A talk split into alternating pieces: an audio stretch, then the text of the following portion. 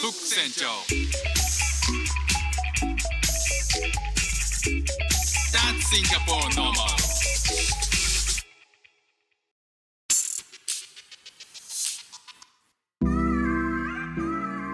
どうも副船長です。シンガポールで4歳と5歳の息子の子育てをしている主婦です。このチャンネルは子育ての話や英語学習の話海外生活で面白いと感じた日本との文化や価値観の違いそこから改めて感じた日本のすごいところなんかをお話ししております。え最近ですねあの2年半シンガポールに住んで、えー、中オットというのをやらせていただいてて、えーちょっとねあの自己紹介をもう一回すると、えー僕はですねあのシンガポールに2年半、え中オットとして、えいます。え中オットというのはあの妻がえーこっちこっちで働いて、まあ、海外赴任という形でシンガポールにで働いていて、えー僕はえそれについてくる家族としてついてくるという形をとってるんですよね。でもよく聞くのが中妻なんて言葉ありますけど、えそれの旦那版夫版ですね。なので中妻ではなく中夫、えー非常に、えーマイノリティな、えーワードですけど、えー耳なじみのない言葉だと思いますけどまあ言うなればそういうことなんですよね。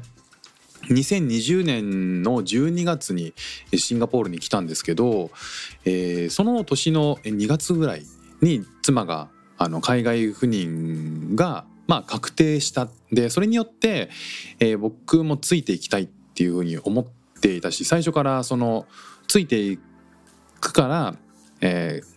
そのシンガポール行き、まあ、海外赴任を、えーなんか挑戦してみればっていうことを、まあ、言ったんですよね。で、えー1年ぐらいかけて、まあ、会社といろいろ話をした結果、えー2月2月2020年の2月に決まったと。でではということで僕は会社を十数年間勤めた会社を辞めて、準備を始めたわけですよ。で、まあ、そこからあのコロナがちょうど入っえー流行り始めてしまって国境が閉じてしまったんですよね。なのでまあそういろいろあって約1年ぐらい、まあ、12月に来るまでのねあの約1年ぐらい、えー来れるのかな来れないのかなっていう日々が続いたりとか、えー来れるんだけど来れるようになったんだけどまずは妻だけ先に来るようになったりとか、えー家族全員で行きたかったのが、えー3ヶ月先に妻が来て、えーだから9月ですね。でその後の12月にその3ヶ月を経て僕はようやく息子たちと3人で妻と合流したっていう感じなんですよ。でまあそういったことを経て今シンガポールに住んでるんですけど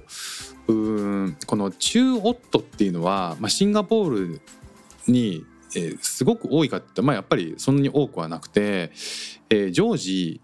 56人ぐらいのなんかあのグループを作ってたまにご飯食べるんですよね。そのいわゆる中オットっていう、まあ、妻の奥さんの海外赴任に伴ってついてきた旦那さんたちみたいな。で、えー時々まあそういう集まって情報交換をするんですけど、えーそれとはまた別にその世界中にやっぱりこう中オットっていうのは、まあ、いてですね、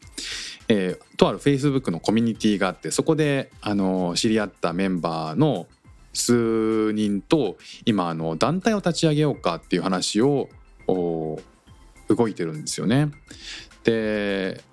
あの中妻もそうですけど中夫っていうのはこれから基本あのこういうそういう選択をする人っていうのはどんもう少しずつ、まあ、増えていくであろうと。ねあの女性の方がえーキャリアをアップさせるためにいろんな選択を仕事上でいろんな選択をしていく、まあ、それが完全に家族と、家族に影響を与えないかっていうとそうじゃないこともやっぱり多くなってくるわけですよね。でまあ、それが一つは海外帯同をするっていうことになると思うんですけどそういう選択をあ自由もっとあの自由にできる人を増やしたいよねとか、えー自分たちがこう感じたその駐在でついてきたことによっていろんな人生の変化があって、えーまあ、その変化するまでの過程でいろいろ悩んだと。でその悩んだ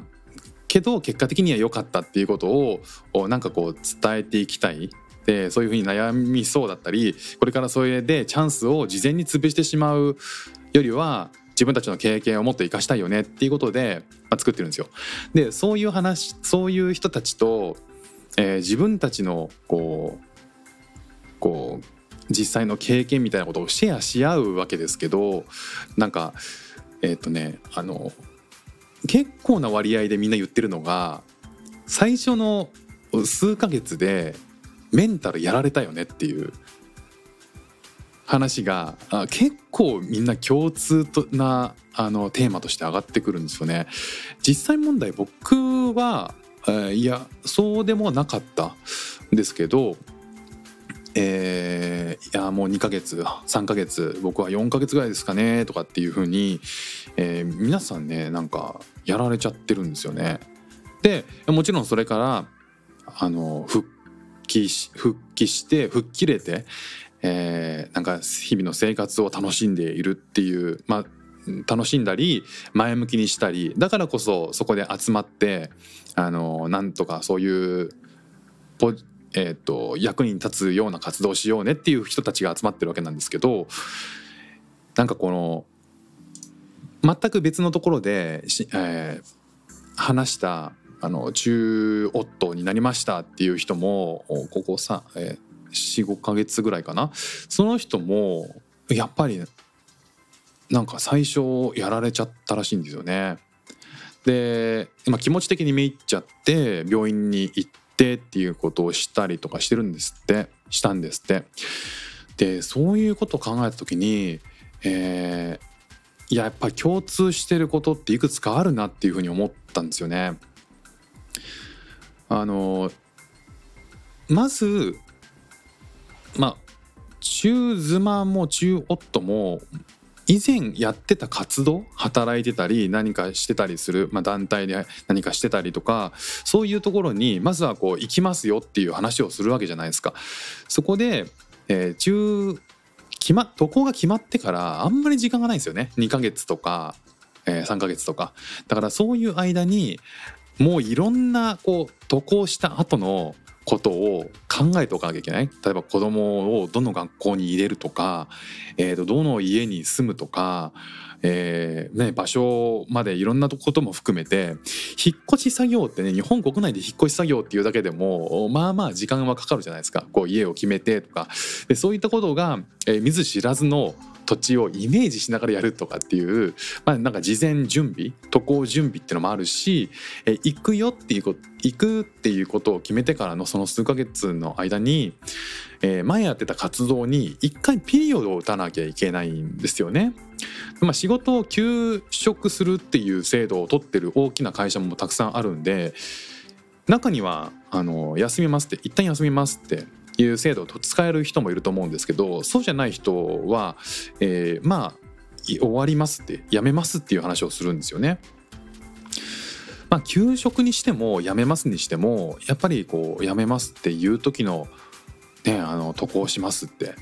いう話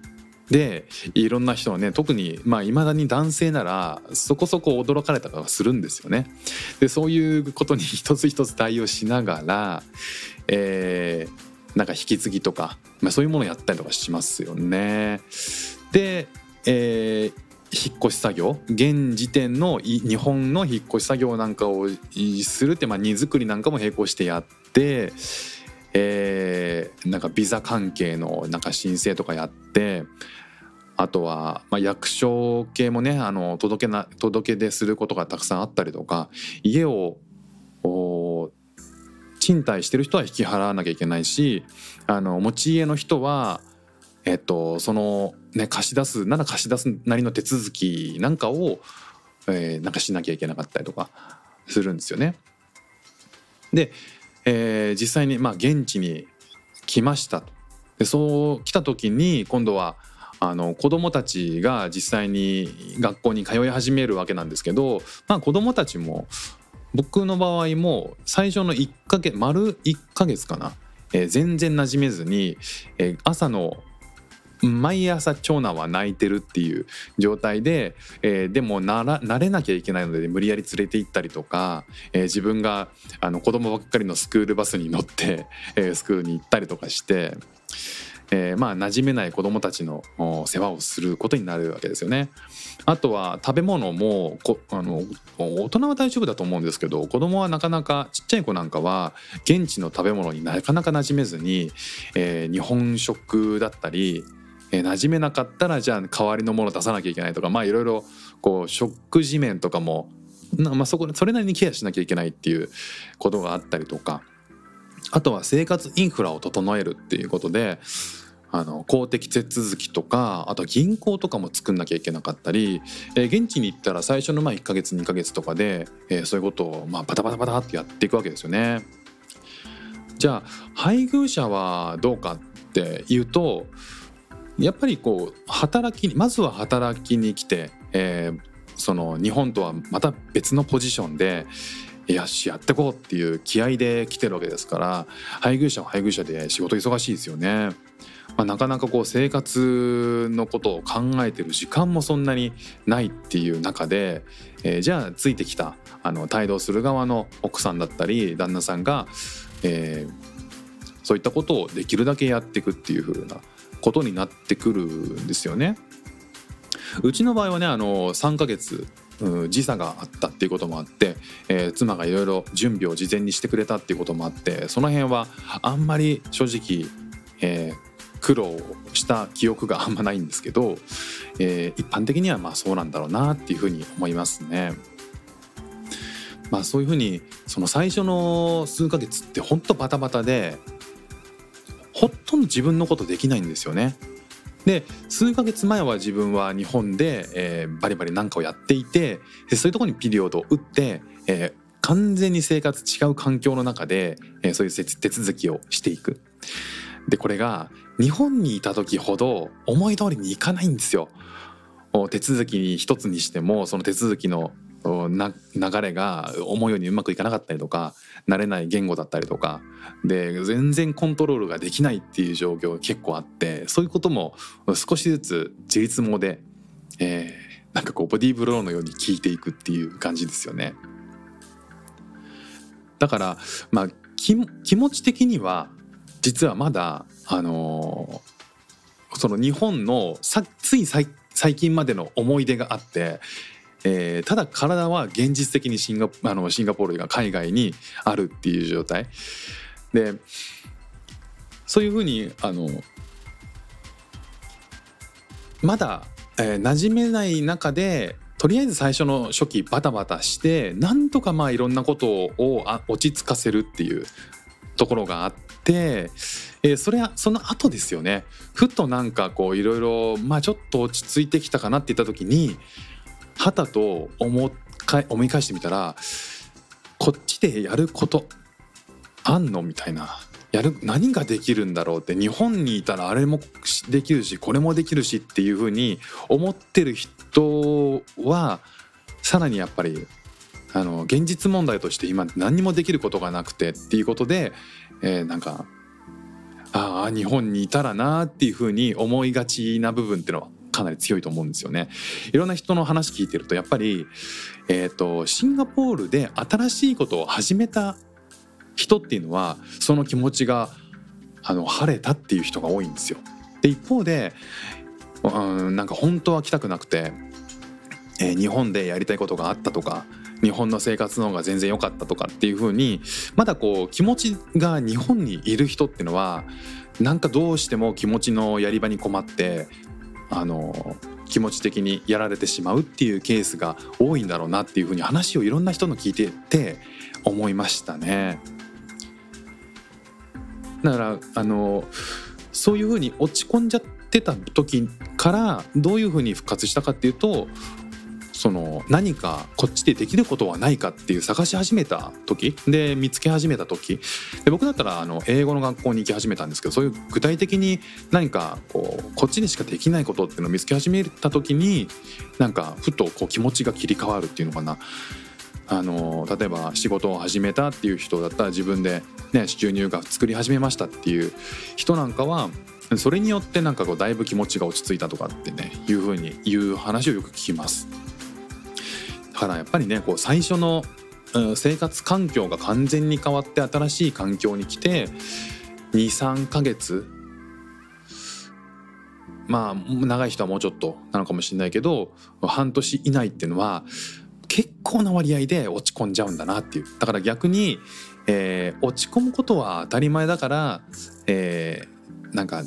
できるだけねこうそういう気持ちを共有できる仲間と一緒にいた方がいいしそういうことを相談できる人が近くにいたりとかするとそういうものが少し和らいでいったりするので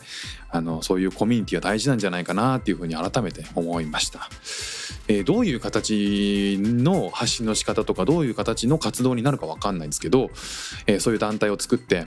えー、それを少しずつ活動したいなと思うのでまた何か具体的に決まっていったら、え共有したいなと思います。ということで今日も聞いていただきましてありがとうございました。フック船長でした。じゃあまたね。